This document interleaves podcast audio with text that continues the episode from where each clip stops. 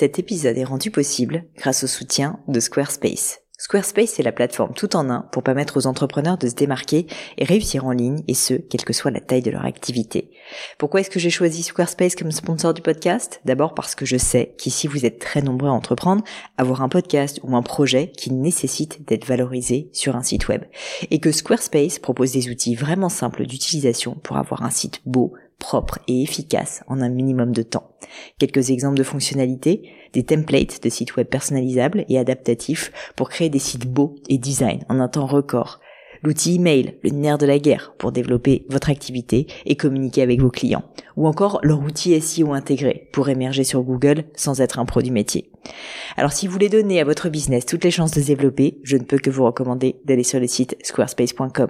En plus, Squarespace vous offre moins 10% sur votre première commande de site web ou de domaine avec le code Pauline. N'hésitez pas et rendez-vous sur squarespace.com, code Pauline.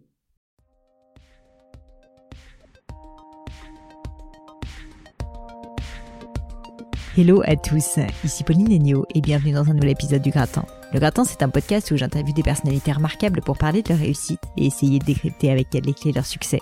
On évoque leurs principes de vie, leurs trucs, leurs rituels, les livres qu'ils lisent, leur philosophie même. Et mon objectif, vous l'aurez compris, c'est de vous aider à progresser via l'aide de ces mentors virtuels à devenir la meilleure version de vous-même. Aujourd'hui, sur le podcast, j'ai le plaisir d'accueillir Stéphane Pernaud. Alors, vous le connaissez certainement pas, mais vous allez le découvrir aujourd'hui sur le gratin. Et vous pourrez d'ailleurs le retrouver, lui faire un petit coucou sur LinkedIn, où il est un peu plus présent. Donc, c'est Steph Pernaud, Steph avec un F Pernaud. Je vous mets en tout cas toutes les notes, les références et également donc le contact de Steph sur le blog du gratin, www.le-du6gratin alors qui est Steph? Eh bien ancien policier du RAID avec 30 ans de bouteille au sein de la police, cet expert en sûreté est aujourd'hui spécialisé en négociation et management de crise. Au-delà de ça, il est aussi fervent défenseur de la méthode TOP. Qu'est-ce que c'est? Des techniques d'optimisation du potentiel créées par le docteur Edith Perrault-Pierre Bref, des outils de stratégie mentale devenus complètement incontournables dans l'armée ou la police, mais aussi chez les sportifs de haut niveau. Donc autant vous dire que Stéphane est quelqu'un d'absolument passionnant. Et durant notre conversation, on a bien évidemment parlé de son parcours, de sa carrière dans le monde policier, parce que personnellement, j'avais strictement aucune idée de à quoi ça ressemble concrètement la vie d'un policier, surtout quand on est dans une unité d'élite comme le RAID. On a parlé de ça donc, mais aussi on a abordé ses conseils en gestion de crise et de négociation, des émotions ressent en tant que policier du raid lorsqu'on se retrouve derrière la porte qui mène vers une scène d'attentat ou de kidnapping. Stéphane m'a partagé toutes ces années vécues au service de la France et pour cela, je voulais l'en remercier. Surpris à la fin par ma question sur le livre qui l'a marqué, euh, il ne m'a pas répondu sur le coup, vous allez voir. Sa réponse est arrivée un petit peu plus tard et la voici. Il s'agit du livre Persévérer de Jean-Louis Étienne, je tenais à vous le dire. Enfin, Stéphane m'a parlé de manière très touchante de ses grands regrets, ou plutôt de la difficulté de faire un métier aujourd'hui souvent stigmatisé, notamment par la presse, alors même qu'il voyait de son côté bah, ses frères d'armes tomber au combat. Et Stéphane m'en a même reparlé après l'interview pour tout vous dire et m'a écrit les mots suivants. Je voulais vous le, le dire me dit ma chère Pauline, j'ai exprimé l'émotion qui était la mienne ainsi que mon incompréhension sur la fureur des médias lorsqu'ils jouent avec nous, les forces de sécurité, comme des souris entre les griffes d'un chat. J'ai oublié toutefois d'exprimer mon indignation et ma colère sur ce point. Je m'en veux parce que ça, je sais très bien le faire habituellement. Aurais-tu la possibilité, sur une reformulation dans l'une des questions posées, de faire apparaître cela? Eh bien, je pense que c'est désormais chose faite, cher Stéphane. Merci à toi pour euh, tous tes mots et pour tes services rendus à la France. Mais je ne vous en dis pas plus et laisse place à ma conversation avec Stéphane Pernaud. Bonjour Stéphane et bienvenue sur le gratin. Bonjour Pauline, merci. je suis très contente de vous avoir. On va parler de plein plein de choses et euh, j'aimerais commencer. Enfin, je me suis dit quelle, quelle, va être la première question que j'ai posée à Stéphane et au final, je me suis dit il faut quand même que je lui demande qu'est-ce qu'il voulait faire quand il était petit et pourquoi est-ce qu'il est devenu policier puisque vous avez commencé votre carrière comme ça. Donc je commence dans le vif du sujet, vous voyez Stéphane. C'est vrai. Alors quand j'étais petit, je rêvais de devenir un jour grand ça, c'est quelque chose quand même. Ah oui, à peu près. Par rapport à moi. 1m90 et quelques, et quelques millimètres. Euh, j'avais pas de, j'avais pas d'idée particulière sur un métier. En tout cas, pas celui de policier. De mémoire, c'était plutôt cosmonaute. Parce ah. que c'était la grande épopée spatiale encore. Et, euh, c'était quelque chose qui commençait à, se faire connaître. Et puis, j'ai finalement, euh, je me suis orienté vers des études pour être prof de sport, prof de gym. Et quand je me suis rendu compte que finalement, prof de gym, c'était des petites semaines vraies, mais dans un monde euh, dans lequel parfois les élèves venaient euh, pour autre chose qu'une vraie passion pour la dimension sportive.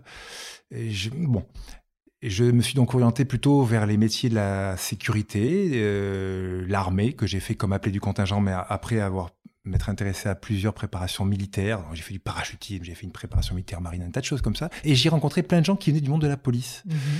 Et notamment des gens qui venaient du monde de la police ou de la gendarmerie et d'unités spécialisées. Et là, je me suis dit, waouh, ça, c'est du très lourd.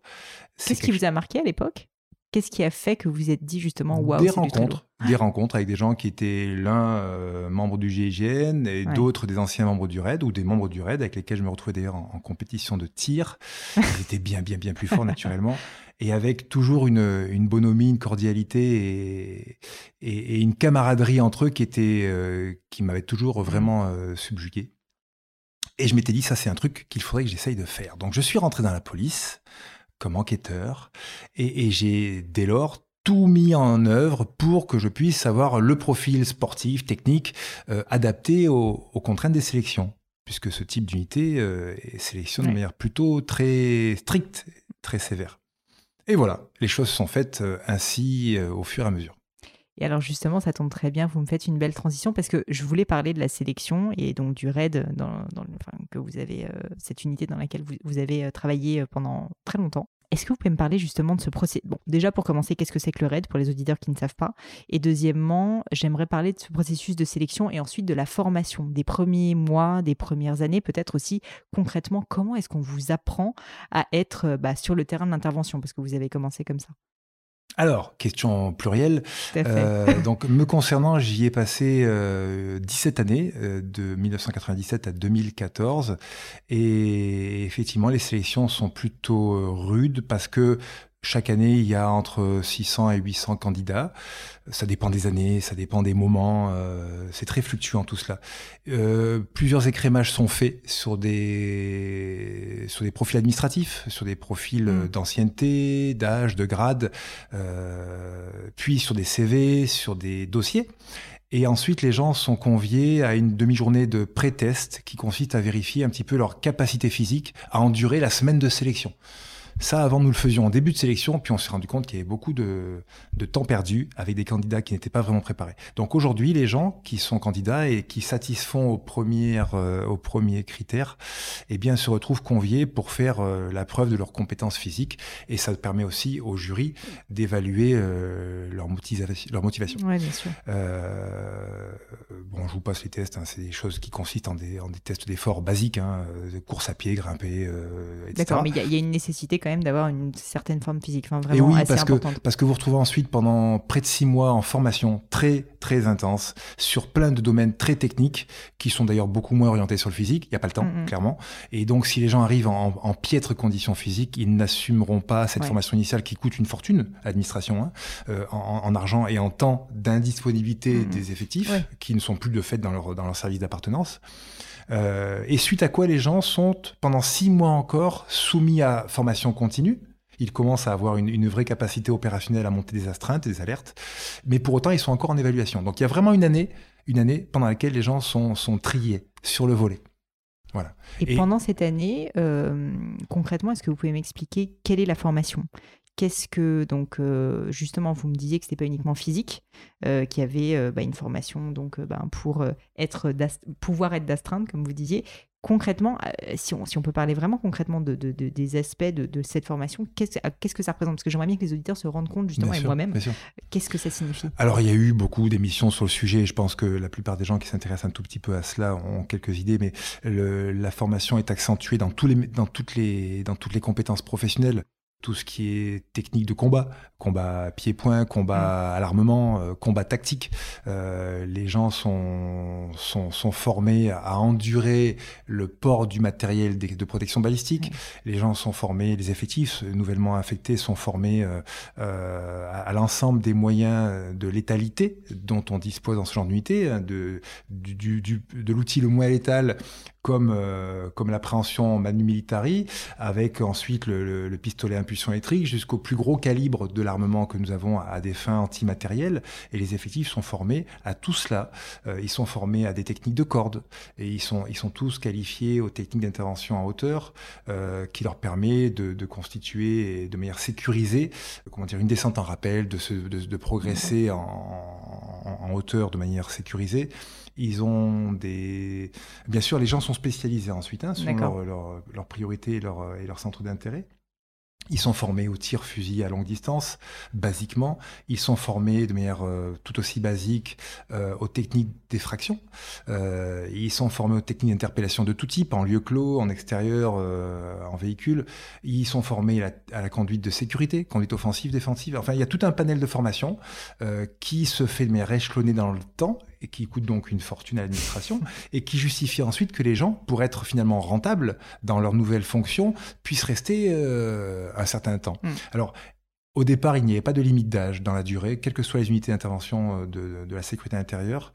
Et puis ensuite, euh, un système de contrat a été mis en place, un contrat de 5 ans renouvelable deux fois. Et on se rend compte aujourd'hui que ce qui s'est passé dans les années 2015 et 16 et 17, eh bien, on a un peu de mal à garder les gens dans la durée. Donc ce système de contrat ne fonctionne plus tellement qu'il faut de la ressource. Mm, mm, mm les antennes euh, ont été, des antennes ont été mises en place au niveau des régions. Donc, ce qui s'appelait avant des groupes d'intervention de la police nationale ont été renforcés. Aujourd'hui, ça s'appelle des antennes RAID, régionalisées. Elles sont 10 à ce jour avec une vingtaine d'effectifs dans chacune d'entre elles. Donc, ça fait beaucoup de moyens humains qu'il a fallu euh, faire monter en puissance. Et, et du coup, on, il, est, il, est fort à être constaté qu'à Bièvre aujourd'hui, donc à, l'état-major, à l'échelon central de la maison de la maison RAID, eh bien, euh, ils ont un petit peu de mal à avoir assez d'effectifs pour remplir les rangs. en même temps, c'est pas des métiers euh, faciles, même si, euh, même si j'imagine que vous devez quand même. et alors, ça, c'est peut-être une question que je vous pose justement, mais il doit y avoir quand même, et ça peut être un, si vous avez un exemple peut-être, mais une, satisfaction et un, au-delà du travail d'équipe, enfin, un sens dans votre travail qui juste, je pense, n'existe pas en fait pour euh, quelqu'un qui travaille pas euh, comme ça pour son pays. Enfin, je veux dire, moi en tant que chef d'entreprise, évidemment, j'ai un sens dans mon métier et je me bats au quotidien, si vous voulez, pour bah, faire vivre ma boîte, mes salariés, etc. Mais je pense que quand on travaille sur ce type de choses, euh, qu'on est sur le terrain, qu'on parfois, bah, en fait, on va interpeller quelqu'un, qu'on va sauver quelqu'un, je peux imaginer qu'émotionnellement, ça doit être quand même assez presque grisant Ou est-ce mmh que justement, au, final, vous vous lassez d'une certaine manière et c'est tellement dur qu'on ne s'en rend même plus tellement compte? Il y a un peu de tout cela. Euh, certains de mes camarades sont restés euh, totalement à leur place et en progressant d'une spécialité à l'autre pendant 20-25 euh, ans. On a quand même quelques, quelques scores très honorables qui ont pu être, qui ont pu être identifiés ici et de même chez nos camarades du GIGN d'ailleurs. Hein. Et mais il faut arriver quand même à, à, se ressourcer et à se renouveler. Parce qu'effectivement, même si c'est un métier formidable avec des moyens quand même considérable hors du commun que nos policiers généralistes n'ont malheureusement pas euh, sur la voie publique, eh bien, il peut y avoir un, un, un, effet lassitude, le cas échéant. Vous vous retrouvez quand même à l'entraînement régulièrement, pour ne pas dire X fois par semaine, et pas que l'entraînement sportif, hein, l'entraînement technico-tactique aussi. Vous vous retrouvez à transporter du matériel, vous vous retrouvez euh, en situation d'adversité. Alors bien sûr, les exercices mis en place par nos camarades du groupe formation sont des exercices euh, où il y a toujours de la bienveillance, mais on, on sort les gens en dehors de leur zone de confort. Il faut les amener à progresser, à trouver des options d'adaptation. Du coup, les exercices peuvent être compliqués, complexes. Il fait pas toujours très beau. Il peut parfois faire très chaud, parfois faire très froid, et ça peut être en, ambiance humide, de jour comme de nuit. Et donc, vous faites cela avec des moyens d'équipement et de protection balistique qui pèsent très lourd. Un équipier tactique en ordre de marche peut peser jusqu'à 35 à 40 kg de poids de corps en plus. Ouais, c'est énorme. Un exercice, ça reste un exercice, ça reste court dans le temps. Une opération peut durer euh, plusieurs jours. Euh, L'affaire de l'hypercachère, par exemple, euh, souvenons-nous qu'elle est intervenue à l'issue de l'attaque Charlie Hebdo. Ouais, en 2015. Les effectifs des, des, policiers du RAID renforcés par, par une antenne du secteur Est sont trouvés pendant deux jours et deux nuits à rechercher les frères Kouachi euh, dans l'Est français, euh, en vain. Ils ont finalement, ces gens-là, été identifiés, localisés du côté de Damartin-Gouel en Seine-et-Marne. Là, fort logiquement, parce que la zone de compétence est gendarmerie, ce sont nos camarades du, GIGN qui ont, qui ont pris le relais. Du coup, les gens du RAID engagés sur les deux premières journées de l'opération, les deux premières nuits, après tout de même, au passage, faut le dire, avoir euh, recherché, forcé des portes, fait des fouilles de sécurité dans des appartements, toujours en imaginant les rencontrer. Mhm. Donc le job, il est fait en totalité. C'est juste en fermant la porte qu'on se dit, tiens, ils n'étaient pas là. Ouais. Oui, mais n'empêche que l'engagement physique, technique, émotionnel, il était total. X fois sur ces deux journées-là et ces deux nuits-là. Et vous retrouvez avec des garçons qui rentrent au service après avoir fait le job, un peu frustrés de ne pas avoir finalisé le job, mais c'est le jeu. Mm. Et rappelés, alors qu'ils franchissent les grilles de l'unité, pour aller porte de Vincennes à l'hypercachère. Et là, il faut remettre une pièce dans le jukebox et il faut repartir pour faire un job. Et ce job-là, Et on ne sait pas combien de temps ça va durer. il est éminemment plus complexe finalement que le job précédent, parce que là, il y a des otages, encore plus de 25, euh, des gens ont été tués, euh, il y a un ou deux types à l'intérieur, et, et on ne sait où, où ça nous mène tout cela. Et il faut encore trouver de la ressource. Alors, bien sûr, le collectif, bien sûr, la détermination, l'engagement, l'entraînement d'années, d'années de- d'efforts euh, permet tout cela. Mais c'est vrai que ce sont des métiers où, où l'entraînement est fondamental. Ce Mhm. sont toutes ces capacités-là d'entraînement collectif, toutes les opérations précédentes qui permettent aux garçons, y compris dans des conditions fortement dégradées ou chaotiques, de faire le job au bout du bout, Oui, de repuiser dans leurs ressources. de quoi. repuiser dans les ressources, tout à fait. C'est hyper intéressant.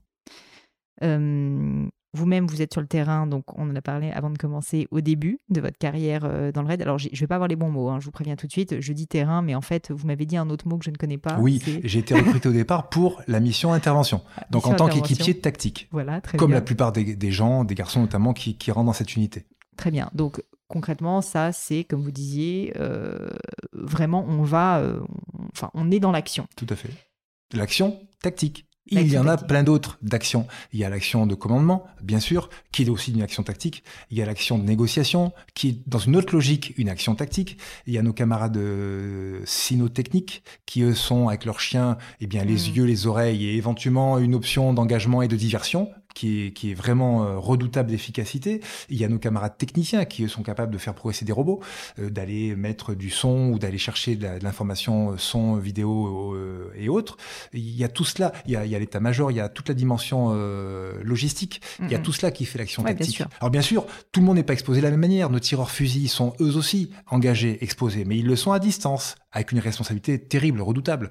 Euh, alors oui, effectivement, quand on est à la porte, on est un peu plus dans l'action tactique, semble-t-il, mais je vous prie de croire que, y compris à la négociation, on est dans l'action tactique, d'une autre manière. Ah bah, justement, vous allez m'en parler après puisque vous êtes passé ensuite de ce côté-là. Mais je voulais quand même rester un petit peu dans l'action tactique, justement, sur l'intervention. Euh, Est-ce que vous auriez euh, un souvenir ou euh, un moment dont vous pourriez me parler et pour qu'on vive un petit peu avec vous euh, Je sais que vous allez me dire, on en a déjà parlé mille fois de ce genre de choses, mais je trouve que c'est vraiment intéressant émotionnellement, humainement, psychologiquement de comprendre qu'est-ce que vous vivez quand vous êtes à la porte voilà, d'une intervention. Quelles sont les émotions? Comment, euh, comment vous le vivez? Qu'est-ce qui se passe exactement? Vous êtes avec votre équipe en plus, donc euh, quels sont les, sentiments d'équipe justement qui vous animent? Est-ce que vous arriveriez à me décrire ça peut-être au travers d'un moment qui vous a particulièrement marqué dans le cadre justement d'une euh, intervention? Mhm. Euh, alors, je n'ayant pas réfléchi à, à cette question en particulier, j'ai pas forcément un, un exemple précis à vous soumettre. Il y a deux choses tout de même qui, qui vont m'amener à vous répondre. La première, mais c'est un entraînement, euh, entraînement entre ciel et terre, puisque j'ai eu le privilège de faire partie aussi de, de l'équipe de reconnaissance parachutiste. Mais je vais vous en parler juste après. Pour répondre directement à la question, euh, ce que l'on ressent quand on est en attente d'une ouverture de porte, parce que les gens qui ouvrent la porte ne sont pas forcément ceux qui vont pénétrer en premier. Il y a des gens spécialisés en effraction. C'est un binôme en général de garçons qui s'occupent de cela, avec beaucoup de moyens matériels et techniques. Et, et les équipiers, les gens qui sont les premiers à, à franchir la porte, n'entrent qu'une fois que la- l'accès est vraiment libéré. Ce qui est complexe quand on se retrouve à, à une porte en attente de la pénétration, c'est euh, de gérer euh, la dimension émotionnelle, la dimension euh, relationnelle, parce que chacun a une place prédéterminée. En fait, c'est l'ordre d'entrée, tout simplement. Mm, mm. Alors, on peut avoir un rôle ou pas, selon si on est dans une logique d'assaut élaboré ou d'assaut d'urgence. Bien sûr, on se retrouve à transporter du matériel depuis un certain temps. Alors, ça dépend. Ça peut être euh, juste le temps de s'équiper avant d'aller en opération d'interpellation par surprise. Ça peut être euh, équipé depuis plusieurs heures en attente d'une négociation qui n'aboutit pas ou, ou de quelque chose qui ne nous permet pas d'avoir le feu vert. Et là, vous n'êtes pas dans le même état émotionnel. Sur la Fermera, par exemple, Mm, mm. il y a eu plusieurs temps très forts avec des ouvertures de feu, plusieurs temps faibles avec des échanges verbaux. De la négociation, peut-être pas, mais en tout cas des échanges plutôt de type euh, audition de PJ. qui pourrait s'apparenter à la négociation. Et ensuite, il a fallu à nouveau donner un assaut. Euh, les, effectifs sont retrouvés euh, très longuement exposés à leur port de matériel individuel, éventuellement au port de matériel collectif. Là, je pense notamment à des boucliers balistiques qui peuvent quand même peser plus de 20 kilos. Euh, bien sûr, il y a des relèves d'effectifs. On a quand même l'intelligence de, réguler tout cela, de gérer. Mais n'empêche que dans la durée, la fatigue, l'émoussement physique, psychique euh, pèse et vous n'êtes pas dans le même état, dans le même état d'esprit. Il peut y avoir des gens qui ont été blessés, des ouvertures de feu. Euh, bref, tout cela réuni fait que l'état émotionnel dans lequel on se trouve d'une affaire à une autre n'est pas forcément le même. Mm, mm. Vous voyez? Bah, Complètement, complètement. Et, je suis d'autant plus admirative que j'ai bien compris que dans le cadre de la formation, bah, vous essayez justement de parer à toutes ces éventualités. Vous disiez justement que l'entraînement, c'est clé. Mais c'est vrai qu'en fait, j'ai la sensation, quand on est sur le terrain, c'est pas tout à fait la même chose quand même. C'est jamais la même parce chose. Que, voilà, parce que juste, mmh. on sait que c'est vrai, quoi, tout simplement. Et ça, c'est quelque chose qui est difficile à appréhender euh, pour nous, euh, on va dire, euh, civils. oui, c'est vrai. Mais bon, sur une négociation très complexe dans le monde des, des, ressources humaines, enfin, en tout cas dans le mmh. monde d'entreprise, ou alors avec sur une négociation de marché très difficile, eh bien, on retrouve des comportements, on retrouve des postures, on retrouve des habitudes, des outils, une stratégie que l'on suit plus ou moins mais les choses se ressemblent. Oui, c'est ça, se créer des outils, comme on disait, pour puiser dans ses ressources, en fait, c'est aussi la mmh. clé pour réussir à s'en sortir. Alors... Ce, qui fait, pardonnez-moi, euh, ce qui fait qu'effectivement, euh, ces unités-là sont très très euh, performantes dans l'engagement jusqu'au boutiste des opérateurs. Hein. Alors après, avec des résultats qui sont toujours critiquables. Et certains se font fort de critiquer tout cela. C'est vraiment la dimension collective et cohésive. c'est quelque chose qui est soigné au quotidien. Bien sûr, on ne peut pas s'entendre avec tout le monde. On recrute dans ces unités en général des effectifs avec des personnalités assez marquées qui peuvent parfois euh, d'ailleurs euh, dérouter au quotidien quand tout va bien, mais c'est canalisé. on a quand même des, cadres et, une direction qui, qui veillent à cela. Euh, mais tous les événements de la vie du groupe et de la vie individuelle sont valorisés, sont marqués tous les moments qui permettent de créer du lien et de valoriser ce lien, cette cohésion sont valorisés. Mm. Il n'y a pas une seule opération qui ne se termine pas à un moment donné. Chez Fifi, le restaurateur euh, ami, historique de la maison Red, euh, qui nous accueille toujours avec autant de bienveillance, et ça permet de faire du débriefing absolument pas technique, ni même psychologique, mais c'est voilà, c'est une manière de, revenir aux fondamentaux, de plaisanter, de, sourire, de rire, de se refaire l'histoire, mais sans avoir une, forcément une notion mmh. d'un déroulé technique. Le débriefing technique se fera à l'unité, à l'issue, a posteriori. Mais voilà, c'est ça, c'est une manière, une fois de plus, de recréer du lien, de faire apparaître des dysfonctionnements, parce qu'il y a toujours des dizaines de dysfonctionnements entre ce que l'on peut imaginer en stratégie et ce que l'on fait sur le terrain ensuite. C'est rare quand les choses se font comme c'était prévu. Mais je trouve ça très intéressant parce que je sais que vous intervenez aussi beaucoup maintenant pour le monde de l'entreprise, pour le civil. Et en mhm. fait, ce genre de choses, cette cohésion, cet esprit d'équipe, c'est quelque chose aussi qui est très difficile à créer en entreprise, même si on a un sens commun, une vocation commune. Et donc, euh, bah, ces moments finalement un peu inutiles moi, j'ai parlé à beaucoup d'entrepreneurs qui m'ont dit, euh, bah, en fait, quelque chose que je fais souvent, c'est que je déjeune avec mes employés ou avec mes collaborateurs et même on essaye de générer un maximum bah, voilà, d'interaction dans l'entreprise parce qu'en mmh fait, juste créer de la confiance, créer du lien, euh, bah, c'est absolument clé pour qu'ensuite euh, les choses, dans les moments de crise, bah, se passent du mieux qu'on peut, du mieux possible. Et donc, euh, je trouve ça euh, très intéressant, en fait, de voir que vous, vous êtes forcé de le faire parce qu'en fait, vous êtes tellement dans, dans, la gestion de crise que vous êtes obligé de, de entre dire, on va dire, de le, bah, de le systématiser. Mais je pense que c'est complètement applicable aussi au monde, euh, bien sûr, au monde civil. On ne peut piloter un bateau par gros vent que lorsque tous les jours on pilote un bateau quel que soit l'état de la mer. on ne peut pas décemment imaginer s'improviser gestionnaire de crise pour le jour où une entreprise vivrait un événement particulièrement grave. J'ai formé euh, fréquemment, longtemps, alors que j'étais pendant deux ans dans le monde de l'entreprise en tant que formateur sur la dimension, euh, euh, sur la dimension négociation, gestion des conflits et, anticipation du risque, attaque, attaque terroriste notamment. On est allé former un tas d'entreprises, y compris des agglomérations de communes, notamment pour des directions de la petite enfance, par exemple, euh, pour, un petit peu upgrader et, monter la garde sur, euh, sur ce risque-là. Eh bien, euh, des gens imaginent parfois, y compris dans des grands établissements à forte valeur symbolique, des gens imaginent parfois, parce qu'au quotidien, ils sont DRH ou directeur de sécurité et sûreté, ils imaginent comme ça que le jour J, bah, ils seront à nouveau en capacité de. Vraisemblablement, c'est la posture qu'il a leur au quotidien et qui devrait leur permettre cela. Mais, mais pour être vraiment efficace le jour J à l'instant T, encore faut-il avoir semé tous les jours de, auprès de ses collaborateurs mmh. euh, eh bien, une, forme de, une forme de respect, une forme d'intérêt, une forme d'empathie. Ce qui ne veut pas dire qu'il ne faut pas driver et manager comme, comme cela doit se faire. Hein. Mais c'est pas le jour J, euh, alors qu'on est sur le pont du bateau sous un gros grain, que l'on va pouvoir faire adhérer les gens autour de soi. Ça sera un petit peu tard. Ouais, le leadership, en fait, vous êtes en train de dire que c'est quelque chose qui se décide. Il y a un travail de fond qui se fait naturellement. Il faut soumettre aussi les effectifs et soi-même, quand on est en charge de responsabilité, à des tests, à des exercices qui permettent un petit peu de vérifier en quelle mesure on est en capacité ou pas d'absorber ce type d'adversité, euh, avec le cas échéant un regard extérieur pour orienter tout cela. Et, c'est là qu'on fait des progrès, collectivement parlant, bien sûr. Bon, Stéphane, j'aimerais parler de négociation parce que du coup, vous êtes euh, dans l'intervention au départ au RAID, et puis ensuite vous changez de cap, enfin un petit peu, mmh. puisque vous passez du côté de la négociation. Et alors juste avant qu'on commence, vous me disiez, bon, la négociation, parfois quand on a l'intervention, c'est pas vu euh, comme quelque chose de très concret, de très action. Mmh, c'est vrai. Pourquoi est-ce que vous avez pris cette décision? Alors, euh, mes cinq premières années passées à l'unité euh, n'ont pas été des années très prolixe euh, en, intervention. C'était un temps, euh, euh, on va dire, faible du risque terroriste en France, et mm. c'était tant mieux. nous étions orientés, quant à nous, parce que c'était un choix de stratégie de la direction générale de l'époque, plutôt sur les problématiques corse et basque, mm. et, et, du coup, on était moins focus sur la partie intervention, pure et dure. Bon. Et, les unités territoriales, des bacs départementales et autres, finalement, satisfaisaient ce spectre-là du forcené. faut savoir quand même que euh, jusqu'aux affaires de terrorisme les plus récentes, 8 fois sur 10, quand le RAID ou le GIGN partent en intervention, c'est pour une affaire dite domestique. 8 fois sur 10. C'est quelqu'un, souvent un homme, euh, pour ne pas dire très très souvent un homme, qui a perdu le sens du commun, alors dans une logique de perte ou de désespoir, et qui finalement euh, ne, ne trouve pas mieux comme option de sortie que de prendre les armes. Ah ouais. Éventuellement de manière auto-agressive, et ça se terminerait par un suicide avec plus ou moins d'enjeux et de risques collatéraux.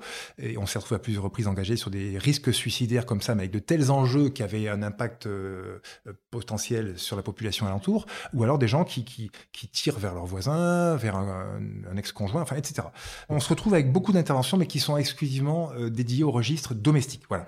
Et, euh, et là, ça fonctionne très très bien la négociation. Alors moi, je me retrouve intéressé par cela parce que finalement, pendant ces premières années où j'étais affecté au RAID, eh bien, il n'y a pas eu énormément d'interventions, sauf dans les années 2001-2002 où là, effectivement, on a pu on a pu redresser le cap statistique des interventions de tout type. Euh, et puis il y a eu euh, y a eu cette possibilité d'intégrer le groupe de négociateurs. Alors comme comme négociateur, euh, on va dire non pas stagiaire, mais assistant négociateur dans un premier temps. Et puis une place s'est libérée et, Christophe Coppen, le chef du groupe de négociateurs de l'époque m'avait proposé d'intégrer son groupe et j'y suis resté pendant six ans. Et, très sincèrement, euh, j'y ai appris énormément bien sûr d'une autre manière que ce que j'avais pu euh, apprendre sur la dimension tactique, mais j'y ai appris beaucoup sur la gestion de, l'autre dans, dans, le registre de, la crise. Et vous, euh, arrivant donc pas du secteur de la négociation, une question qui m'intéressait, c'était de vous demander qu'est-ce qui vous a le plus étonné quand vous avez commencé justement à apprendre euh, à négocier Parce que on a tous cette image du négociateur euh, qui euh, bah, va arriver un peu gros bras et essayer de bah, trouver la meilleure porte de sortie, va essayer de close the deal, comme ils disent en anglais, enfin essayer de, voilà, de gagner finalement. Et au final, je me demandais si c'était une vision qui était juste, ou peut-être que c'est autre chose d'ailleurs que vous pourriez me dire, mais est-ce qu'il y a des éléments, soit dans le cadre de ce que vous avez appris pour négocier, et d'ailleurs j'aimerais bien après qu'on parle un petit peu d'éléments concrets, pour les auditeurs, mais qu'est-ce qui vous a le plus étonné au final dans le cadre de ce que vous avez appris en tant que négociateur? Euh, cette nécessaire coordination entre l'action tactique et l'action négociation, qui se fait d'ailleurs au, plus haut niveau de l'unité, hein, entre le, chef négo et le, chef tactique, et sous validation du chef de crise, qui est le chef de l'unité d'intervention. Et, euh, en fait, ce qui, a, ce qui, a, pu me surprendre, moi, venant de l'intervention, c'était le regard que pouvaient porter mes camarades, notamment sur les entraînements, parce que on a fait l'effort, régulièrement, on fait l'effort sur les entraînements je ne parle pas d'entraînement tactique de manière, on va dire, séquencée ou analytique. Je parle des, exercices beaucoup plus globaux. Régulièrement, on s'inscrit dans une logique de négociation, quitte à arriver avant nos camarades pour ne pas que l'action de négo vienne peser sur le temps de l'entraînement ou de, ou de l'exercice tactique. Mais euh, j'ai eu un petit peu de difficulté au départ à me retrouver à la voix mm. dans une posture et un rôle qui n'était pas du tout celui pour lequel j'avais intégré l'unité quelques années plus tôt. Et mes camarades qui disent, tiens, c'est pas le même Steph que d'habitude, ou en tout cas, c'est moi qui ressentais ça dans leur regard. Et il m'a fallu un peu de temps pour trouver, on va dire, le, place, la juste place mm. à ce niveau-là. Et c'est quelque chose qui m'a qui m'a posé quelques difficultés. Vous retrouvez au départ, puisque j'ai été intégré au, sein du RAID comme, comme effectif, on va dire, euh, de base. Hein. J'étais, j'étais enquêteur de police. Je ne suis pas rentré comme cadre. Et vous vous retrouvez donc euh, dans un effectif tactique, avec ou pas de spécialité. J'avais une spécialité de tireur fusil également. Mais quand vous êtes dans le paquet, vous êtes euh, un parmi tous les autres. Oui. Quand vous êtes à la voix à la négociation, vous êtes celui qui est à la voix à la négociation, quand même vous avez vos camarades autour de vous. Et comme la négociation parfois dure un petit peu dans le temps, eh bien, c'est vous qui êtes, on va dire, au centre du prisme. Et ça, c'est original, parce que les autorités n'ont pas le même regard sur vous que quand vous êtes dans le paquet si j'ose dire, ça n'a rien de péjoratif bien, sûr, hein. sûr, et parce que les attentes ne sont pas les mêmes. Il y a une forme de pression qui est différente. Donc on n'est pas à l'action de la même manière que nos camarades, mais on y est quand même. Et je vous prie de croire que dans sa posture et dans un certain travail sur soi, il y a, y a de la besogne, en amont, si possible. Ouais, je peux imaginer. Justement, vous me parliez de voix, alors c'est un sujet qui m'intéresse, vous pouvez imaginer. Et, euh, et notamment, en fait, j'aimerais comprendre quel est le rôle du timbre quel est le rôle de la voix dans le cadre d'une négociation. On va parler après, si ça vous va, justement de plus de techniques de négociation, ça m'intéresse énormément. Mais j'ai la sensation que la négociation, c'est aussi justement créer une empathie, créer une confiance, on en parlait juste avant. Et j'imagine que la voix a un rôle colossal. Est-ce que effectivement, c'est des choses que vous travaillez, euh, le timbre de voix, le, le, fait d'avoir un ton plus ou moins grave, plus ou moins, enfin je sais pas exactement, mais, mais ou est-ce que c'est vraiment uniquement sur les mots finalement qu'on va jouer? Alors, ça pourrait se faire comme ça. Euh, il n'est pas interdit à, à certains d'entre nous d'aller un petit peu peut plus encore euh, travailler sur ce registre-là. On travaille essentiellement à la voix. On n'a pas la dimension non verbale à notre avantage. 50% de la communication. Trois fois rien. Donc, il va falloir, grâce au verbal, 10%, et grâce aux 40 pauvres pourcents du paraverbal, il va falloir arriver à faire passer des messages. Donc, on peut jouer sur quoi? Eh bien, on va jouer sur le rythme, bien sûr. On va jouer sur l'intonation, on va jouer sur des temps de silence que l'on va réaliser, comme dans une conversation entre amis ou en tout cas entre gens qui ont vraiment envie, parce qu'ils s'apprécient ou parce qu'il y a des enjeux, de s'écouter, de s'entendre, de se comprendre.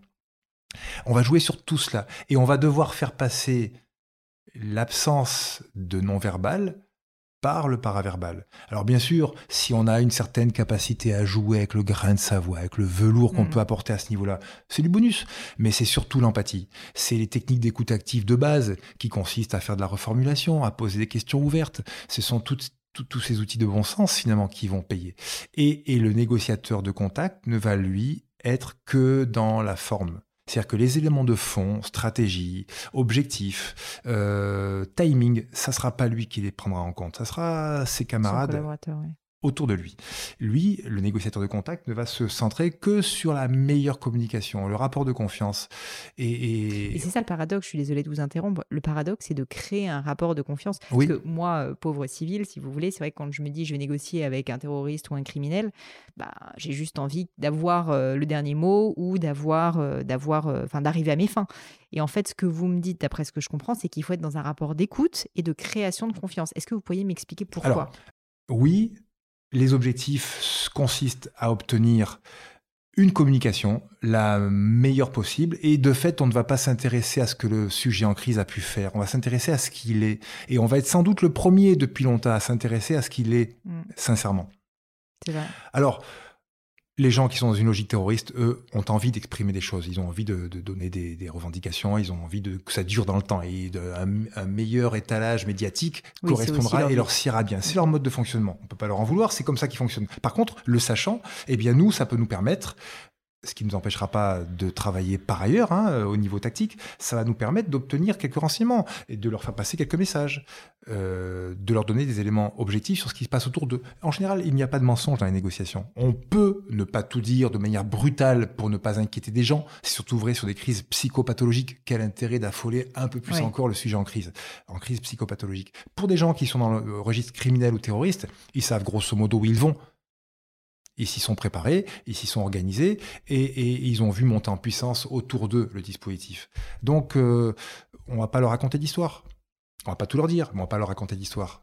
On va se retrouver dans une logique d'échange et cette fois-ci, une fois de plus, on va à minima et là je suis pas dans des secrets de, Dieu, on, est, on va à minima tenter de stabiliser la relation verbale avec eux. Et ainsi, un peu plus intéressés par ce que l'on va se dire, ils seront sans doute un peu moins intéressés par ce qui se passe autour d'eux. Et peut-être même auront-ils un peu moins de velléité de faire du mal hmm. aux otages qui sont à côté d'eux. C'est ça un petit peu l'idée de la négociation. Hmm, je comprends. C'est de, de, gagner un petit peu de temps, de prendre du renseignement, d'exposer les choses, et puis, euh, et puis ça se fera comme ça doit se faire, n'importe comment. Ça, ça, ira nécessairement à la dimension tactique. Euh, idéalement dans les moins pires conditions possibles au bénéfice des otages et des intervenants. Donc créer de l'empathie, euh, reformuler que je suis peut-être en train de faire, euh, essayer aussi de, bah, de, stabiliser la personne. Oui. Est-ce que, est -ce que ça, c'est des choses qui sont pour vous euh, adaptables aussi au monde professionnel ou juste à la vie de tous les jours? Est-ce que ces techniques de négociation, au fond, alors là, dans un cas complètement extrême avec des terroristes ou des criminels, finalement sont des choses qu'on peut essayer de s'approprier? Et si oui, j'aime bien la question à rallonge, comme vous voyez, est-ce que, euh, est que vous pourriez nous donner voilà, quelques techniques, quelques trucs qu'en fait on pourrait essayer d'appliquer au quotidien? Alors oui, ce sont des outils qui sont totalement adaptables au, monde du quotidien, y compris au monde privatif d'ailleurs. Hein. Alors après, c'est un peu plus compliqué dehors qu'on est dans, sa sphère privative de faire preuve de technicité. Mais pourquoi, pourquoi s'en priver le cas échéant?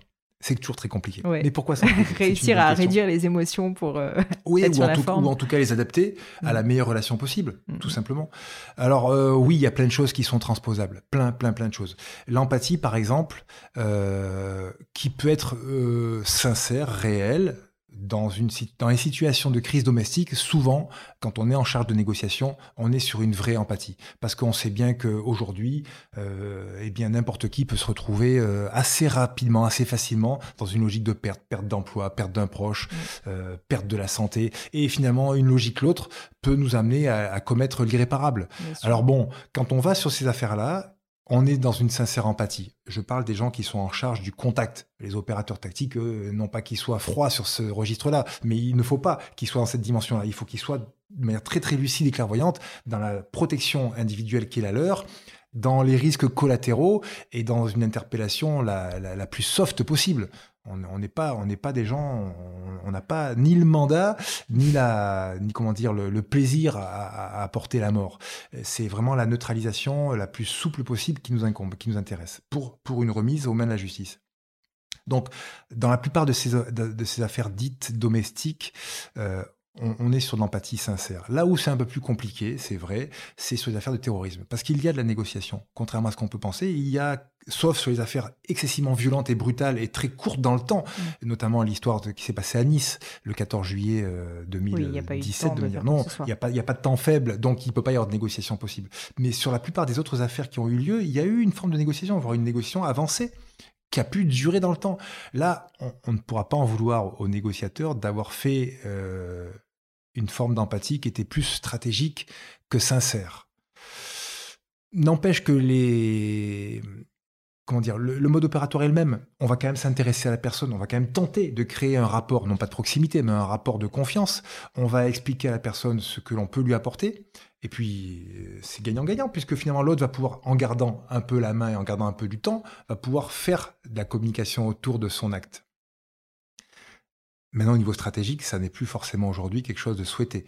Euh, la, la Fermera, d'ailleurs, nous a amené à nous rendre compte que parfois la négociation que l'on pouvait euh, instiller, que l'on pouvait euh, suggérer, pouvait aussi avoir des inconvénients. On a permis à Mohamed Merah, en, en, faisant les temps faibles et en, en, lui permettant de, en lui permettant de, de, faire des breaks dans sa, dans sa négociation, on a pu lui permettre aussi de se, de se réorganiser, oui, bah de, sûr que ça leur de, de récupérer. Donc, oui, mais on était dans une logique mmh, d'interpellation voire de reddition. Il était question que, que, le mercredi soir, il sorte de lui-même. Bon, on avait quand même bien compris vers, vers quelle issue on allait s'orienter. Pour autant, on, a laissé jouer un petit peu ce registre négociation jusque dans cette logique-là. Aujourd'hui, ça n'est pas forcément souhaité à ce point-là, parce que ça donne une, médiatisation de l'événement qui n'est pas souhaitée à mmh. ce point-là. Pour autant, tant que ça fonctionne, pourquoi pas Alors, pour revenir au monde de l'entreprise, il y a plein de, il y a plein d'outils qui fonctionnent très très bien. Et, pourquoi donc se priver d'une bonne relation euh, du quotidien euh, qui nécessairement, le jour où les choses vont se cristalliser un petit peu, pour des problèmes sociaux, pour des problèmes euh, syndicaux ou autres, peuvent, peuvent aider, peuvent faciliter les échanges. Il n'y a rien de plus dommageable qu'une négociation qui s'interrompt exemple d'un conflit social récent, où on retrouve euh, à, l'aube des vacances, euh, à l'aube des vacances de la Toussaint, des gens qui ne peuvent pas prendre leur moyen de locomotion pour se rendre dans leur famille. Mm. Alors, on ne va pas rentrer dans le, dans, le détail de cette affaire-là, mais quel dommage que des négociations ne puissent pas euh, se poursuivre, évoluer avec des options d'arrangement. Il y a toujours des options d'arrangement. Il faut toujours trouver des options d'arrangement. On ne peut pas se permettre comme ça de bloquer, de casser, de couper des négociations. Elles se font en général au détriment des deux parties. Quand vous essayez de créer de cette empathie, euh, écouter cette écoute active dont vous me parliez, j'aimerais comprendre ce que ça signifie. C'est comment est-ce qu'on essaye de, créer justement ce sentiment de confiance quand on ne connaît pas quelqu'un ou quand on le connaît peu? Ça peut être un collaborateur dans le cadre professionnel, ça peut être quand on va acheter une voiture, la personne chez qui on va aller négocier, ça peut être à tout moment de la vie quand même on négocie. Et en fait, je me dis, c'est vrai quand on a une relation privilégiée avec quelqu'un dans le temps, bon bah on a cette relation de confiance qui s'instaure. Mais si c'est quelqu'un qu'on vient de rencontrer, comment est-ce que vous arrivez? Quels sont vos vos petits conseils, si je puis dire, pour justement essayer de se mettre dans une situation euh, de, de, de, de, faire en sorte que la personne bah, va avoir plus confiance euh, et, puis mmh justement euh, accepter de négocier un petit peu mieux. Alors ce qui est original, c'est qu'effectivement une situation de négociation en, en cas de crise, c'est une situation, en tout cas c'est un échange qui dure peu de temps. Et il faut rapidement euh, mettre en place des mécanismes pour avoir des résultats les plus rapides possibles. Il y a, une espèce de sentiment d'urgence, mais dont il faut se méfier, parce que malgré tout, qu'on le veuille ou non, une négociation ne sera efficace que si elle dure et si elle s'inscrit dans une logique de durée. Alors, bien sûr, toutes les négociations ne sont pas compatibles avec une logique de durée. Alors, on va préparer le premier contact. On va le préparer conséquemment pour, euh, pour ne pas dire, alors c'est presque caricatural, mais on va presque rédiger l'entame du premier contact, tellement qu'on a rarement l'occasion de faire une première bonne impression. Il n'y a qu'un premier contact. Il n'y a qu'un premier contact, il faut pas le viander celui-là. Il faut vraiment pas le louper. Parce que il va, il va, il va coller autrement tout le long. Surtout quand euh, le contact finalement va être bref ou court dans la durée. Maintenant, euh, dans le cadre d'une entreprise, vous pouvez arriver un jour et ne pas être super en forme et, un petit peu, euh, euh, comment dire, oublier celui-ci ou celle-là et ne pas lui faire les, les d'usage, on va dire. Et ça n'a rien de péjoratif, je vais vous expliquer pourquoi après. Euh, on, vous en voudra pas parce qu'on vous connaît d'habitude. Là, sur une situation aussi courte et brève que celle-là, et on, on peut pas se louper sur ce premier, sur ce premier contact. Euh, j'ai un ami, euh, Messaoud, qui se reconnaîtra peut-être ici s'il écoute ce podcast, qui, lorsqu'on se voit, et malheureusement, on s'est pas vu depuis assez longtemps, mais c'est pas grave, c'est systématique. Quand on se voit, il me demande systématiquement des nouvelles de ma petite femme, de mes enfants. et le petit Arthur, il fait toujours du karaté, etc. Et, et ça dure ce premier contact-là, alors qu'on se connaît. C'est pas indispensable. Ça dure, allez, une, voire deux minutes. Et ton papa, comment il va, etc. Et je ne peux pas, moi, par effet miroir, ne pas lui demander comment ça mm. va de son côté. Et on se met en phase, tout simplement. On se met dans les meilleures dispositions d'échange. Quoi qu'il advienne. c'est presque une, mise en état, en fait, de ensuite bien collaborer, bien tout communiquer. À fait, tout à fait. Mm. Alors, bien sûr, on serait capable, et on a, on a pu en faire la preuve à plusieurs reprises, s'il faut d'une simple tape amicale se mettre tout de suite au boulot, évidemment. Je suis pas en train de vous dire qu'à chaque fois que les équipiers du raid se croisent et qu'il faut partir en intervention, ils passent un petit quart d'heure à se saluer, à se dire bonjour. Mais, mais tous les moments du quotidien qui sont des moments normaux et qui permettent ce type d'échange-là, il faut les valoriser. Parce que c'est dans ces moments-là que les meilleures relations vont s'instaurer et que l'on saura sur qui on peut compter ensuite. Donc quand on dit que la confiance met énormément de temps à se créer, que c'est par petites touches, c'est vraiment vrai. Oui, alors sur une négociation de crise criminelle où on n'aura pas le loisir d'aller longuement dans la durée, il va falloir être beaucoup plus efficient et beaucoup comment plus vous faites? Eh bien, eh bien, on va donc privilégier ce premier contact-là. On va rassurer la personne, on va lui expliquer, on va se présenter. Bonjour monsieur, bonjour madame. Enfin, madame, c'est assez rare. J'ai pas souvenir d'avoir fait une seule fois. bonjour monsieur, je m'appelle Stéphane, je suis officier de police et, et je viens parce que quelque chose de grave s'est passé autour de chez vous, monsieur. Comment est-ce que vous allez? Comment vous mmh. sentez-vous? Comment vont les gens qui sont avec vous? Pourquoi? Parce que pour une fois, par rapport aux, X primo-intervenants qui ont pu peut-être tenter une prise de contact, quelqu'un va s'intéresser à ce qu'ils sont et à ce qu'ils et à ce qu'ils ressentent. Je me présente, je lui demande comment est-ce que je peux l'appeler et je lui demande comment il va c'est juste un peu original et un peu novateur dans la relation euh, de crise dans laquelle il s'est installé.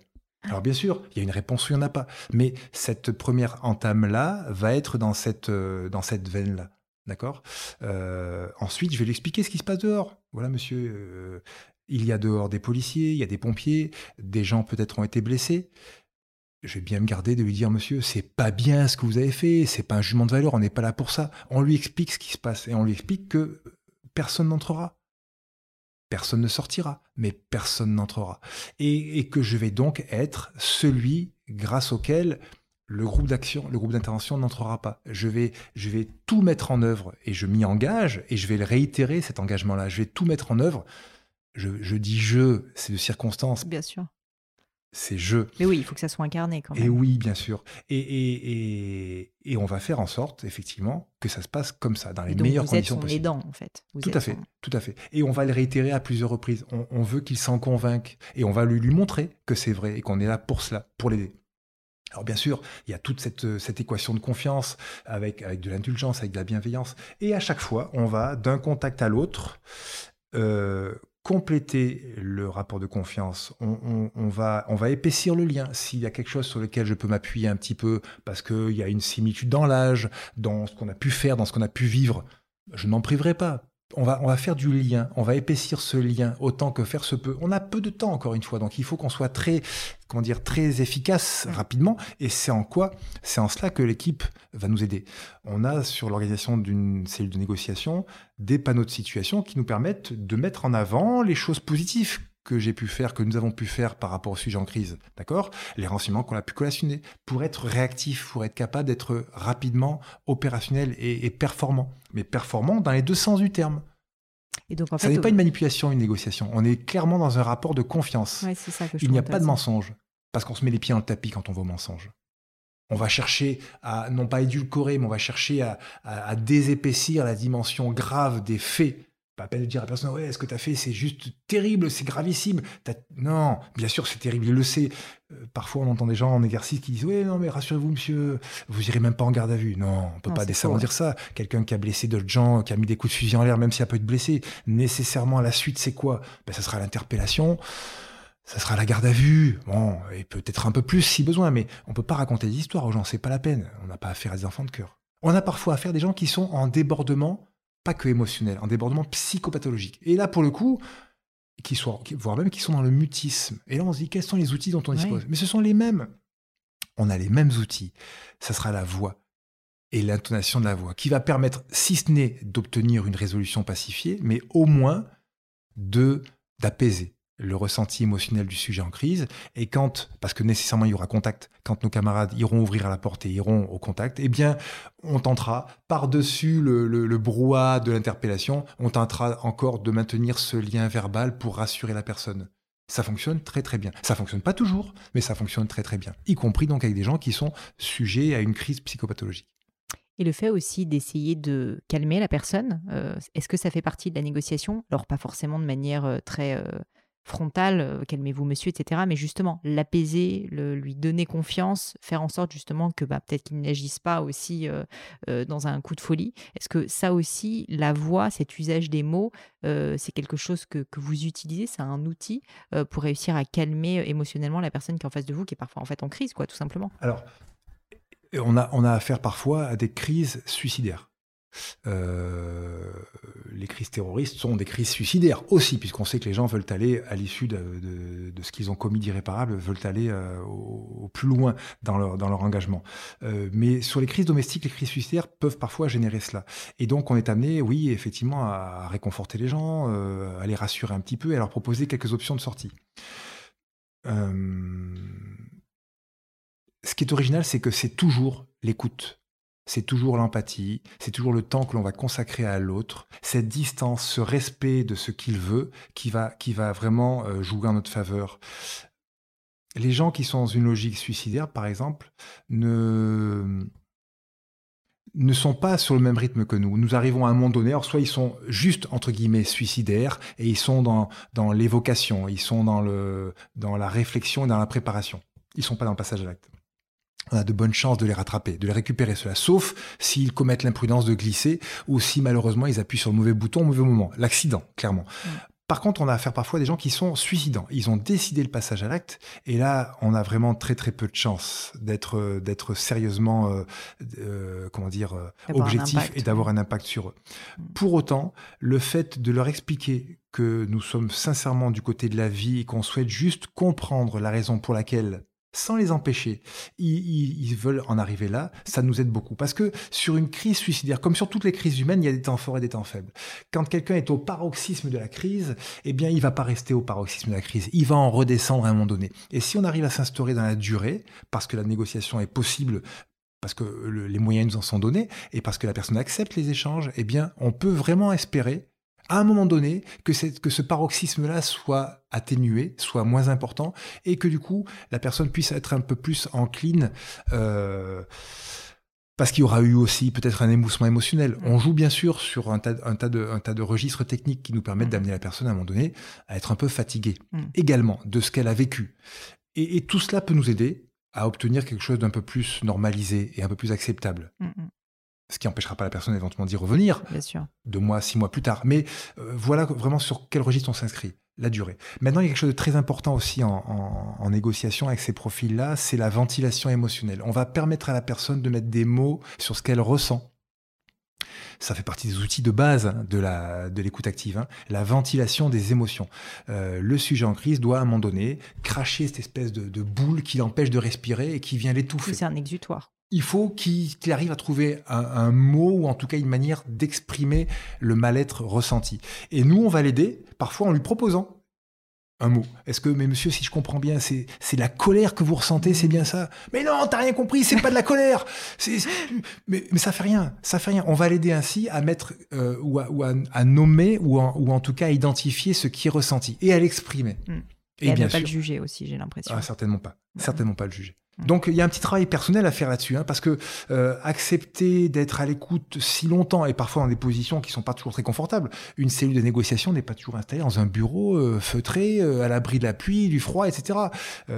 c'est parfois au coin, au coin d'un un coin de mur avec le collègue à côté et qui, qui peut nous aider autant qu'il le peut, jusqu'au moment où il le peut moins.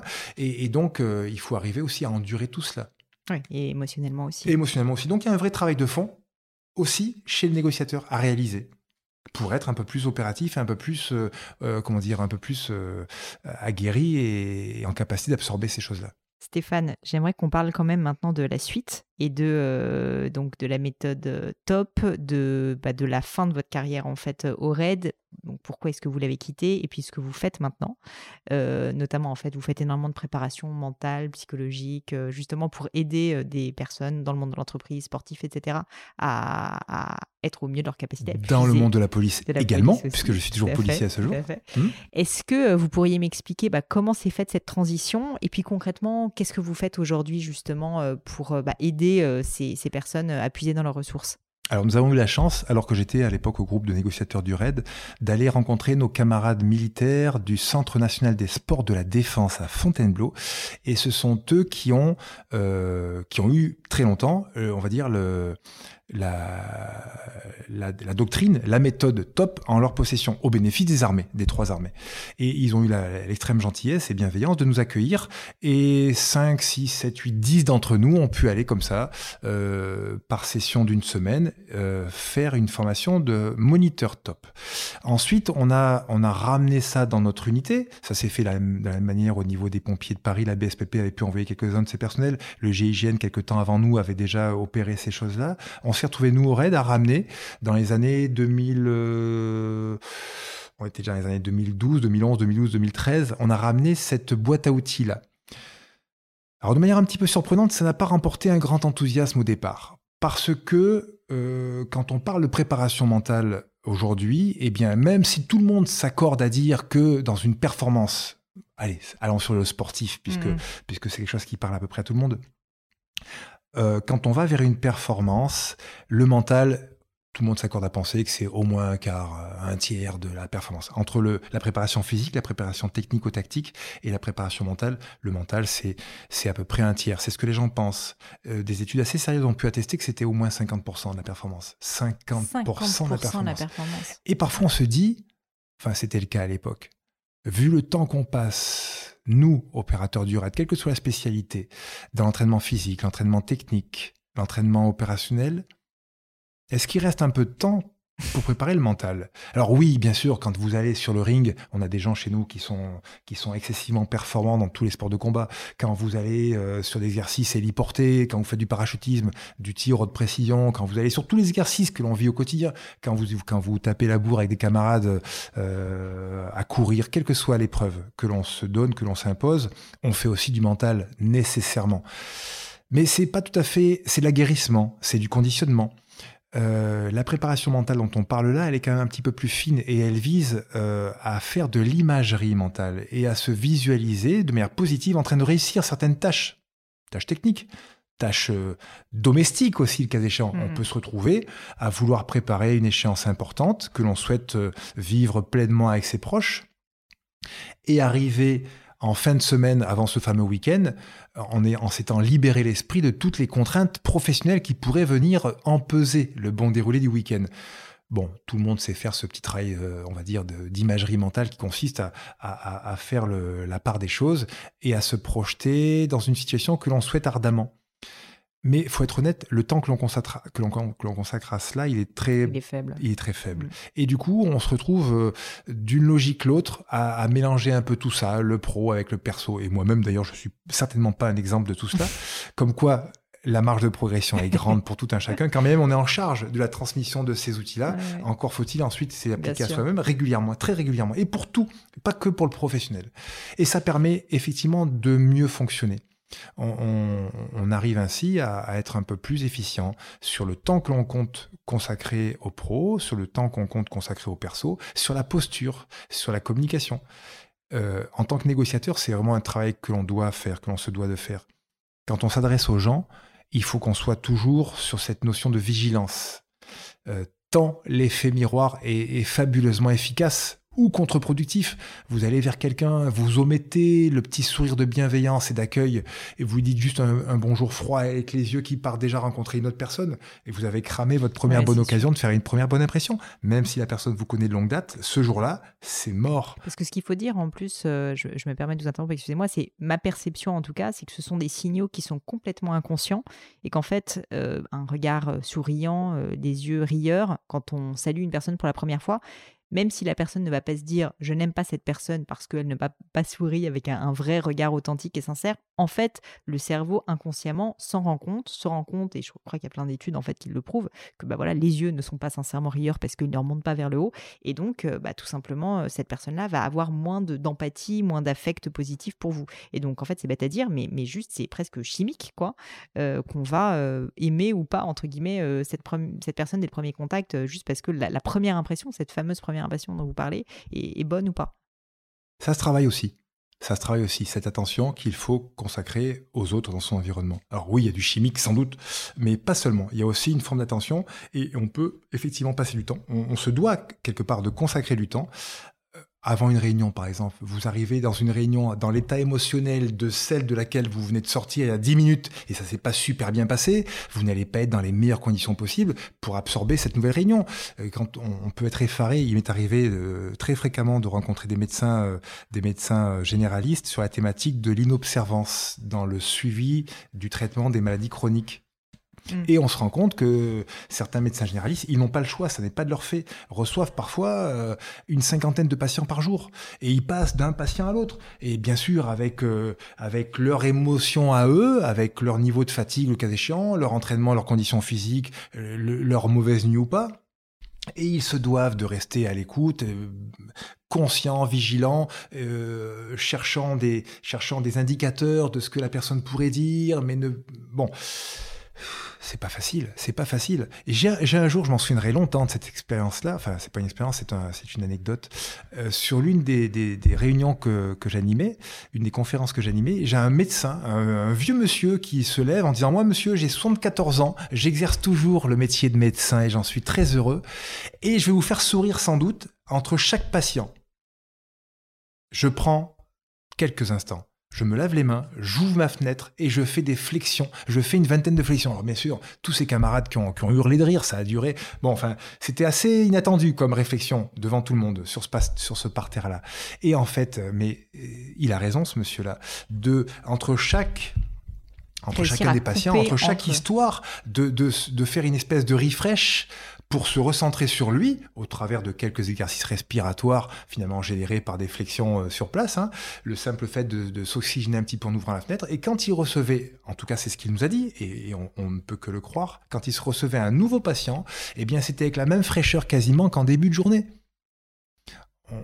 on, se prête à rêver. On, aimerait effectivement tous pouvoir bénéficier de ce type de, ce type d'accueil. Et oui, il y a, sans doute ce travail-là qu'il faut consacrer, qu'il faut se consacrer, qu'il faut se donner, ce temps qu'il faut se donner, parce qu'on ne peut donner que ce que l'on a. Si on est fatigué, si on est excédé, si on n'est pas en mode euh, fraîcheur intérieure, eh ben, eh ben, dans l'échange que l'on aura ici ou là, euh, on risque d'être un petit peu pauvre. Oui, c'est sûr. Et donc aujourd'hui, justement, vous animez des conférences, vous aidez aussi donc euh, policiers, euh, des, vous m'avez parlé aussi, je crois, de, de, du monde militaire, du monde de l'entreprise aussi, sportif, etc.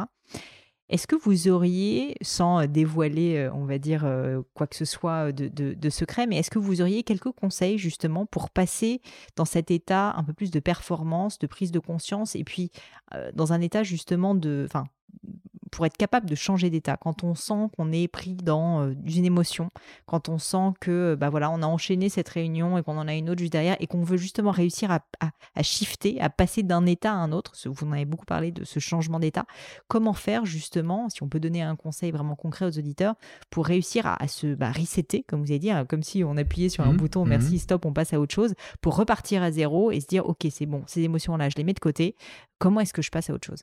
Alors c'est assez simple ça consiste basiquement, ça peut consister basiquement à fermer les yeux. Alors bien sûr, encore faut-il s'isoler un petit peu de son environnement sonore et, euh, vivant. On peut, on peut, difficilement dans une réunion, dès lors qu'on est en prise avec d'autres personnes, fermer les yeux et puis s'isoler. C'est un peu, ça peut, ça peut ne pas être bien perçu. Encore que si c'est si c'est annoncé. Oui. Et, dès lors que les gens dans l'entreprise euh, ou dans le monde que l'on vit auront, auront conscience de ces phénomènes-là, ça, ça pourrait être accepté, ça n'a rien de ridicule. En clair, ça vaut la peine de s'isoler quelques instants, fermer les yeux basiquement, se centrer sur soi et, et faire quelques exercices respiratoires de manière un peu amplifiée. Il faut savoir que la respiration que l'on pratique à cet instant précis tous les deux, Pauline, vous et moi, elle est de l'ordre de 15% de sa capacité respiratoire maximale. Alors pour ce que l'on fait, pour l'activité qui à note tout de suite, ça suffit largement. Mais dès lors qu'on se doit de faire appel à des ressources cognitives et qu'il faut être un peu plus en efficience, surtout si la nuit a été mauvaise ou le repas un peu trop lourd, ou si euh, on sort d'une situation où il y, avait quelques embarras ou quelques, quelques contradictions et frustrations à absorber, ça peut ne pas être suffisant. Donc, basiquement, s'isoler un petit peu, se mettre en mode euh, intérieur, si j'ose dire, pour respirer de manière amplifiée. Ça peut se faire euh, à voix basse et discrètement. On amplifie un petit peu le temps d'inspire, par le nez et on expire éventuellement par la bouche de manière prolongée et si possible de manière plus longue que le temps d'inspire. On peut même faire un petit temps d'apnée poumon vide. Et là, on est tout simplement sur le système parasympathique avec le nerf vague. Ça, ça, ça, nous vient de, du cerveau reptilien que nous avons toujours au fond de nous et qui nous permet de manière euh, automatisée à œuvrer sur le rythme cardiaque et sur le ressenti émotionnel mm. grâce à l'outil respiratoire. Alors il y a un tas de méthodes de respiration qui se trouvent ici ou là. Vous parliez tout à l'heure de la technique, des techniques d'optimisation du potentiel, la méthode TOP que, nos amis militaires euh, déploient de longue date et qui aujourd'hui euh, arrive dans le monde entreprise, dans le monde du sport de haut niveau. Dans cette méthode-là, euh, sont mis en avant des outils issus de la PNL, issu de la sophrologie. La programmation neurolinguistique. Pardon, la programmation neurolinguistique, de la sophrologie, de, de l'hypnose et du yoga. Et les outils les plus cohérents, les plus consistants, les plus opérationnels euh, qui correspondent à toutes ces méthodes-là ont été réunis de manière très, très cohérente dans une méthode que le docteur Edith Perropierre a déployé. Euh, J'espère beaucoup avoir sur le podcast. Eh bien, je vous le souhaite parce qu'elle est, est d'une grande richesse et elle, elle, viendrait de faire rééditer récemment son, son ouvrage qui, qui, présente la méthode et sa, et sa cohérence euh, de fond. Et effectivement, vous avez là-dedans de quoi, de quoi trouver une forme de, une, une forme d'adaptation quels que soient les milieux que vous côtoyez. Alors, faut juste avoir à l'esprit, parce qu'on est des gens sérieux, je le pense sincèrement, que c'est quelque chose qu'il faut travailler dans le temps. Euh, parfois, les entreprises pourraient être enclines à vous dire, bon, si vous pouviez, sur la base d'une conférence ou d'une formation d'une demi-journée, former nos gens pour qu'ils soient moins assujettis aux risques psychosociaux, au stress, comment dire, euh, oui, on, on, peut présenter le dispositif. On peut en quelques instants faire l'essai, le test de ce que tel type de respiration peut générer à finalité relaxante ou, ou apaisante et quel autre type de respiration peut euh, susciter comme, euh, comme, euh, comme capacité à se redynamiser? On peut aussi bien sûr évoquer l'importance fondamentale du sommeil et comment est-ce que l'on peut, en faisant des petites pauses dans sa journée, on appelle ça des temps de pause optimisés, pour ne pas parler de sieste, parce que l'intitulé de la sieste peut toujours avoir une connotation un petit peu galvaudée. Comment est-ce qu'on peut arriver à retrouver une, capacité cognitive à, endurer une épreuve rédactionnelle ou une épreuve de conduite automobile, basiquement? On a parfois dans le monde de la police, ça, ça m'effraie quelque peu, puisque je suis toujours policier en activité. Euh, il m'arrive de croiser euh, certains de mes camarades volontaires sur des sessions de formation ou de sensibilisation aux techniques d'optimisation du potentiel. Quand je leur pose la question de l'heure du réveil du matin, certains m'annoncent qui se sont réveillés vers 3h, 3h30, parce qu'ils avaient un peu de route à faire pour prendre le service à 5h. Je parle des brigades qui commencent mmh. Mmh, tôt le matin. Et ces mêmes gens qui sont en brigade le matin se retrouvent parfois en brigade d'après-midi, et ils vont plutôt finir vers 21h et quelques. Donc vous avez des gens, garçons et filles, qui parfois se lèvent très tôt, mais qui se sont parfois couchés très tard, surtout quand c'est la période euh, que l'on vient de quitter de l'été et des belles journées qui se prolongent, et donc qui ont un temps de sommeil qui peut être voisin des 3-4 heures et de manière réitérée dans le temps. Et on a donc des gens qui sont juste fatigués, épuisés au niveau chronique. Euh, et on sait que, à quel point la fatigue est génératrice de manque de vigilance, qui prennent leur voiture personnelle pour venir bosser, qui ensuite, dans le cadre de leur métier, conduisent des véhicules de service, parfois en mode urgence, qui manipulent des armes pour les mettre en service, pour les mettre en sécurité, qui reçoivent des victimes, qui interpellent des auteurs, et, et, avec un niveau de fatigue qui peut être juste étonnamment dommageable en fait professionnellement. Alors, on essaye parce que parce que Dieu merci la méthode top depuis maintenant un peu plus de deux ans et est, est à pied d'œuvre et fonctionne dans le monde de la police. On essaye de faire passer des messages et les chefs de service commencent à comprendre l'importance qu'il y a à créer dans des temps faibles de la journée quand l'opérationnel n'est pas d'urgence permettre aux effectifs de prendre un petit temps mm. un petit temps, c'est sur le temps de travail, dédié à ce qu'on appelle un temps de pause optimisé. On prend le café quand on est un petit peu sensible à la caféine et on, et on s'isole un petit peu. Et pendant 15 minutes de temps, on va vraiment récupérer pour la bonne paire d'heures qui suit. Et on sera capable, le cas échéant, d'être un beaucoup plus efficient mm, mm, mm. dans la foulée. Alors c'est pas 15 minutes de pause qui vont vous permettre d'estomper des, dizaines de nuits trop courtes ou des nuits blanches bien sûr, hein. mais il y a vraiment une, vigilance très importante à apporter à la qualité de son sommeil, pour ne pas dire à la condition physique au sens large, l'alimentation, etc. Mais le, sommeil est un vrai sujet de santé publique en France on est trop peu nombreux à s'intéresser à cela et nécessairement il y a une incidence grave, importante dans sa relation aux autres. Comment est-ce qu'on peut être bien, serein, tranquille quand on n'est pas en bonne condition physique, euh, sans parler de maladie même, hein, et quand en plus on n'a pas bien dormi? Bien sûr. On va être, euh, on va être euh, tout de suite. Bah, d'autant plus, je ne sais pas si vous avez lu ce livre, alors que je recommande souvent sur le podcast Pourquoi nous dormons du professeur Matthew Walker. Oui qui est formidable et qui explique en plus que le sommeil a aussi une fonction qui est de réguler les émotions. Et que du coup, euh, enfin sincèrement, notamment dans des métiers de négociation ou des métiers quand même euh, avec vigilance accrue, au-delà de juste être réactif et ne pas se, enfin être aux aguets, euh, bah, sincèrement, juste quand on est à fleur de peau en permanence parce qu'on n'a pas assez dormi, enfin c'est très très difficile, j'imagine, de bien performer. Donc tout à fait. Alors pour autant, il y a des métiers qui nous empêchent d'avoir des nuits euh, adaptées. Les gens qui font les nuits, ce qu'on appelle les nuiteux dans le monde de la police, hein, et dans d'autres mondes d'ailleurs, hein, ces gens-là ne peuvent pas avoir la chance, entre 23h et 4h du matin, c'est le créneau horaire dans lequel on récupère le mieux et la réparation tissulaire et la mémorisation se fait le mieux. Ils n'ont pas cette capacité parce qu'ils bossent. Ok, mais il est fondamental que dans leur journée, au-delà des quelques heures de sommeil qu'ils vont s'octroyer, ils fassent des pauses. Quand on se retrouve 17 heures d'affilée, sans aucune pause, on se retrouve dans le même état cognitif que quelqu'un qui a absorbé et qui a dans le sang 0,5 g d'alcool par litre de sang. Oui, c'est complètement dingue. C'est complètement dingue. Donc forcément, on est, on est dangereux pour soi-même et pour autrui.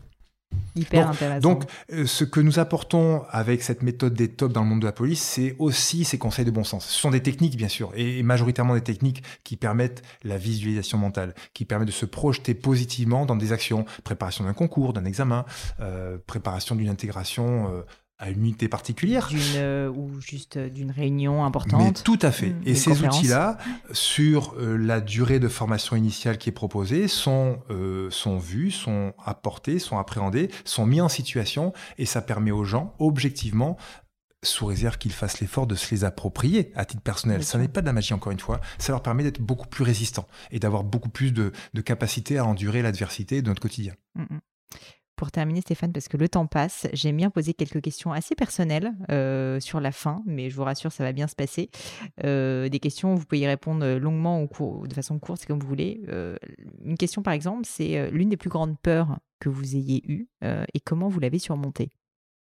Alors, c'est un exemple que j'ai failli vous citer tout à l'heure quand vous m'avez proposé de vous raconter euh, ce que j'ai pu vivre euh, à, l'ouverture d'une porte en tant qu'opérateur tactique. Euh, en fait, je me suis retrouvé avec mes petits camarades shooters de l'équipe de reconnaissance parachutiste du RAID. On s'est retrouvé sur le premier saut de nuit saut en chute libre que nous avons fait euh, sur la plateforme de saut euh, dans l'Oise, ça s'appelle, euh, ça me reviendra.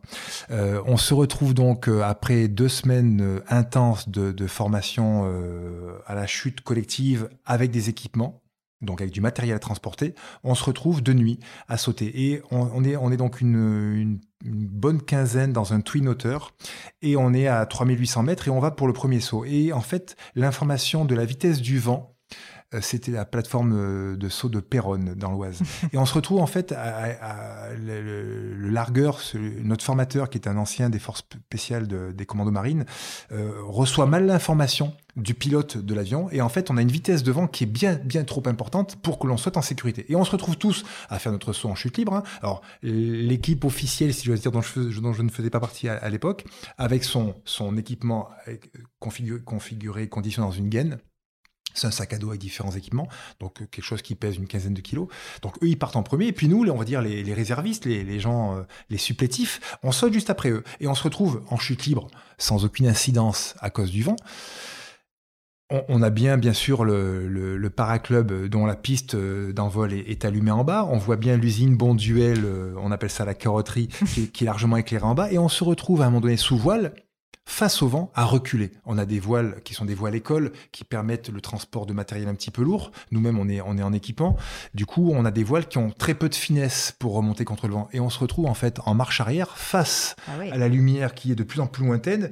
Et je vous prie de croire que sous voile, on est, on est en équipement radio et on est donc en communication radio les, uns avec les autres. Et là, je vous prie de croire que, me concernant, je me suis dit, peut-être pour la seule fois de ce temps que j'ai passé dans cette magnifique unité, mais qu'est-ce que je fous là à cet endroit-là, en nuit noire, je ne sais même pas où on va se poser les uns les autres, et on va droit, on va, on va droit au, au carton.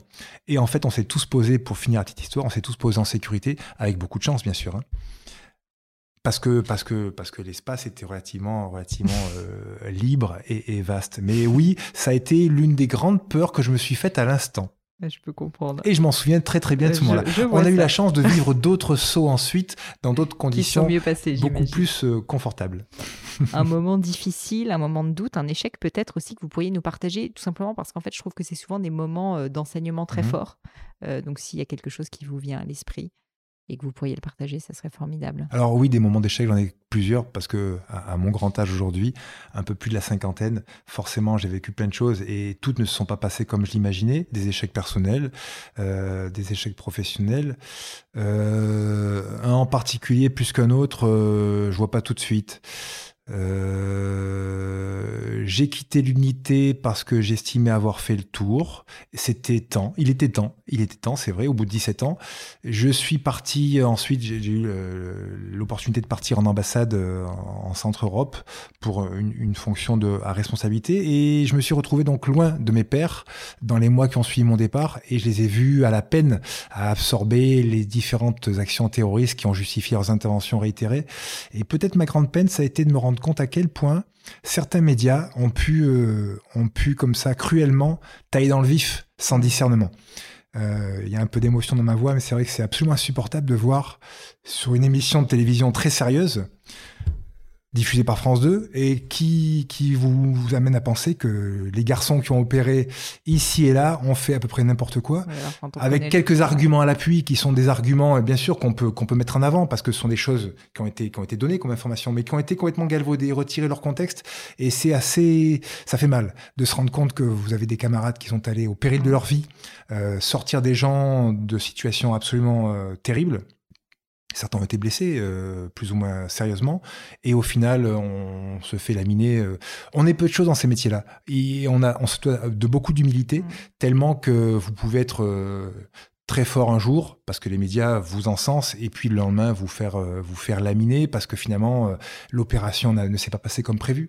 Ma grande hantise quand j'ai appris ce qui s'était passé à l'hypercachère, puisqu'on était en temps réel grâce à, à nos médias qui sont très très performant aujourd'hui, c'est que certains des otages qui ont été tués auraient pu l'être par des balles des opérateurs.